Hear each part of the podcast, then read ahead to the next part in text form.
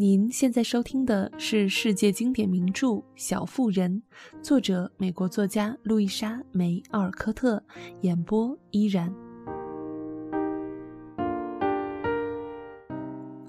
第三十一集，凯特确实知道几个新游戏，姑娘们不愿再吃了，而男孩们吃饱了也不能再吃了。大家便移到橡树客厅玩名叫“废话连篇”的游戏。一个人起个头，给大家讲故事，内容没有限制，长短也随意。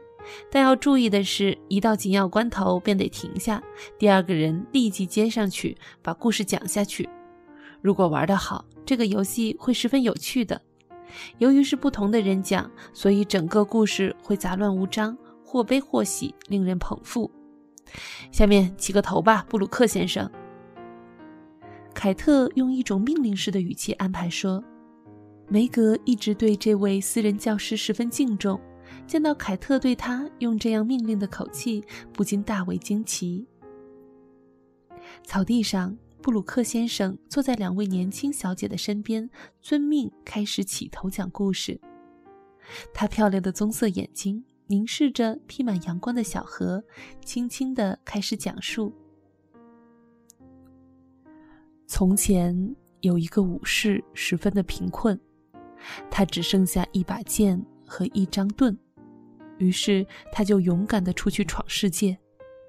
他历尽千辛，周游了差不多二十八年，最后来到一个好心的老国王的宫殿。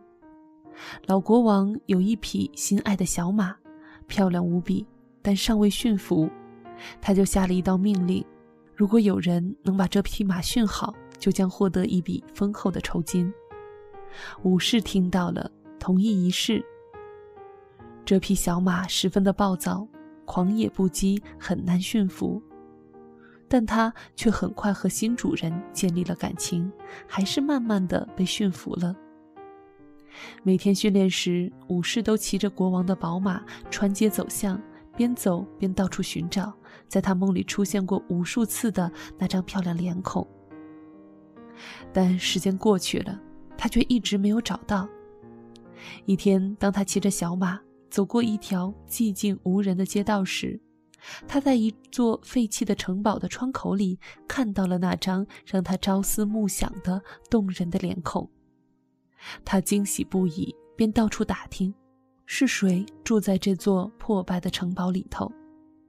原来啊，里面住的是几个俘虏来的公主，她们被施了魔法，被关在城堡里头，每天夜以继日的纺纱织布，以布换钱，以赎取自由。善良的武士非常希望能把他们解救出来，脱离苦海，但很不幸，他一贫如洗，所以只能每天走到那里。盼望着那张美丽的脸孔能再次出现。最后，他决定独自闯进城堡，看看怎样才能帮助他们逃脱。他走过去敲门，大门马上拉开。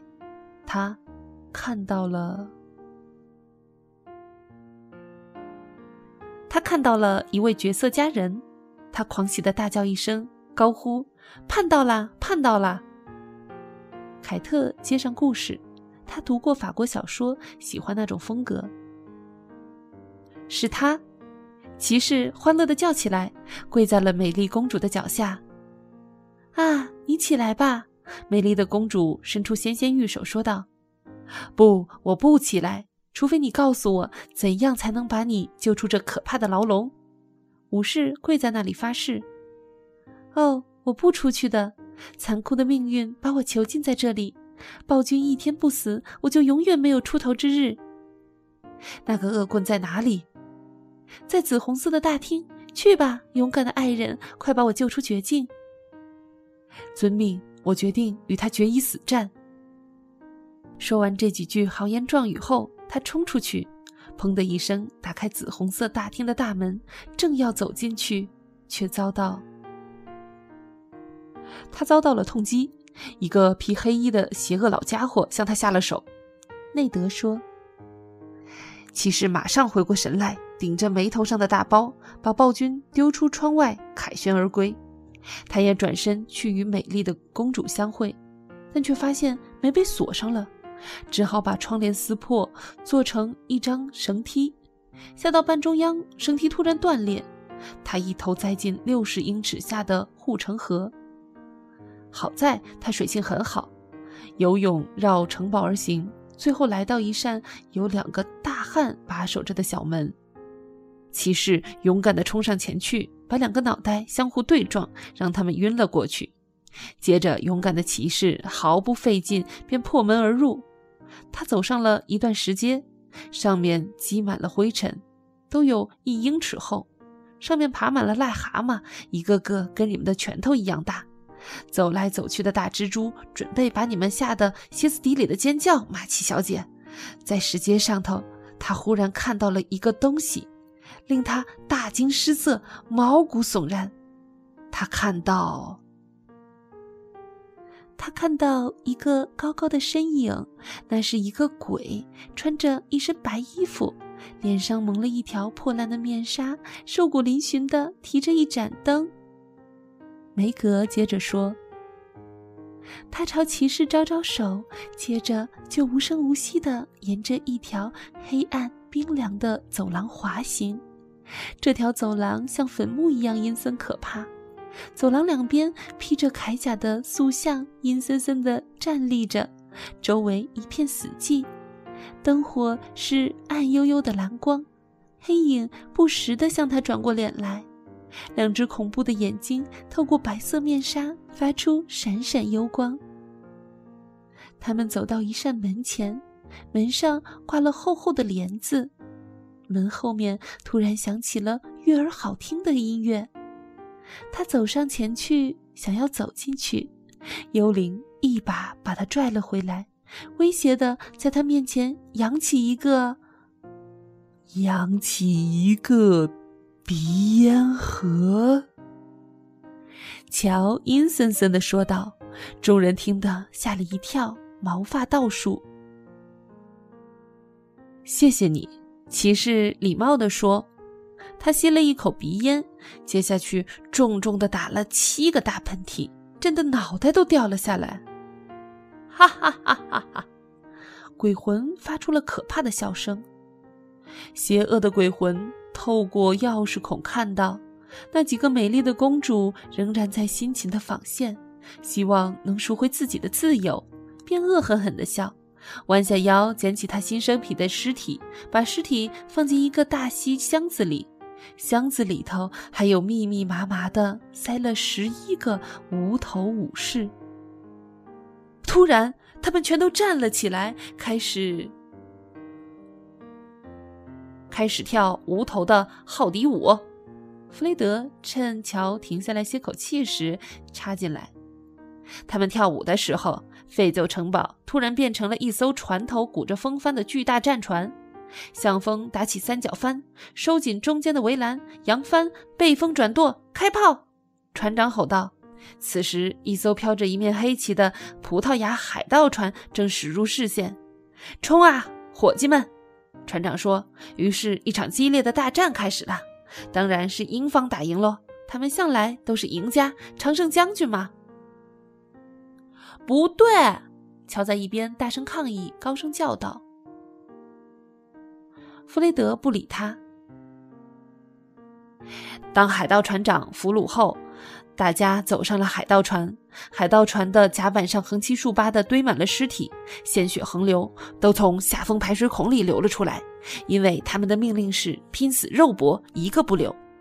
副水手长拿个三角帆翻脚索神尔来，如果这个坏蛋不赶快招供，就把他杀掉。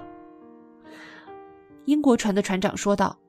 但那葡萄牙人咬紧牙关，真是一条好汉。于是船长履行了自己的诺言，要杀了他。船长让他走上跳板，把他投入大海。快乐的水手欢呼着把他丢了下去。但那狡猾的家伙水性很好，他潜在水中，偷偷地游到战船下面。把船底凿穿，船顿时沉了下去，沉往深深的海底。哦天哪！我该说什么呀？丽莎叫道。此时，弗雷德收住了他的废话连篇，这些乱七八糟的水手用语和生活描写全部取材于他最喜欢的一本关于航海的书。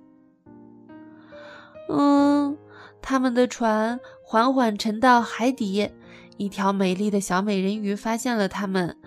嗯，他看到装着无头武士的箱子，美人鱼十分伤心，便好心的把他们放了出来，希望能发现他们的秘密。因为她是一个女人，所以好奇心很强。后来有人潜水下来的时候，美人鱼便说：“如果你可以把这个箱子拿上去，我便把这箱珠宝送给你。”他很想这些可怜的武士重获新生，但自己却没有力气举起这个沉重的箱子。潜水者听到他这么说，便把箱子举上来。等他上了岸，打开箱子一看，发现里头并无珠宝。不由得大为失望，便把箱子弃在了一片人迹罕至的荒野里，然后被一个小木鹅女发现了。这个小姑娘在这片地里养了一百只肥鹅。艾美看到莎莉才思枯竭，便接着说道：“他很替这些无头武士们难过，便请教一位老妇人，怎样才能帮助他们复活。”你的鹅会告诉你的，他们什么都知道。老妇人说。小姑娘接着又问：“旧的脑袋掉了，那么应该用什么再装上去做新脑袋呀？”这时，那一百只鹅张开嘴巴，齐齐的尖叫说：“卷心菜！”老李兴致勃勃的接上去：“就是它了。”姑娘说道：“跑到自己的园子里摘了十二颗大卷心菜，她把卷心菜放上去，武士们马上复活了。谢过小姑娘之后，他们满怀欣喜的上路了。但他们并不知道自己换了脑袋，因为世界上和他们一样的脑袋太多了，谁也没有想到自己的脑袋和别人的脑袋会有什么不同。我们感兴趣的那位武士跋涉回去找他心爱的公主。”但等他到了以后，听说公主们以纺纱攒够了足够的钱，赎回了自己的自由，除了一个公主外，其余的已全部出嫁了。武士听说后大为震惊，他跨上一只与他相亲相爱的小马，勇敢而期待地冲进城堡，看看留下来的公主是谁。他隔着树篱悄悄地偷窥，发现留下的居然是那个他爱慕的公主。骑士欣喜地看到他心爱的公主正在花园里采花。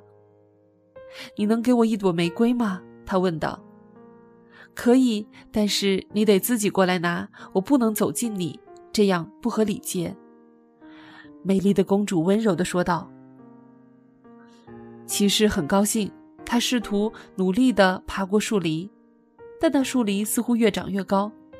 然后骑士想尽办法想要冲破树篱。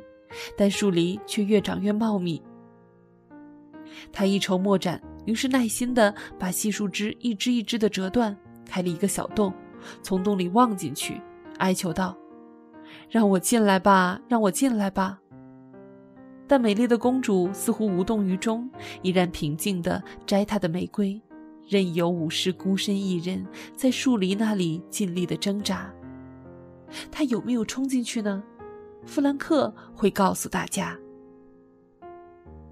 我不会，我没有玩，我从来都不会玩这个游戏。”弗兰克说道。此时，贝斯早躲在乔的身后，格莱斯则睡着了。这么说，可怜的武士就永远的被困在树篱一边了，对吗？布鲁克先生说着，漂亮的棕色大眼睛。仍然凝望着小河，手里把玩着插在牛孔上的野玫瑰，问道：“我想，后来公主一定亲手送给他一束玫瑰，并把门打开了。”老李说，笑着向他的家庭教师扔了一把橡树子。当大家笑过自己的故事后，莎莉说：“看我们凑了一篇什么样的傻故事，以后。”要多实践实践这个游戏，如果能多实践的话，或许我们能编得越来越好。对了，你们大家知道那个游戏吗？叫《真心话大冒险》。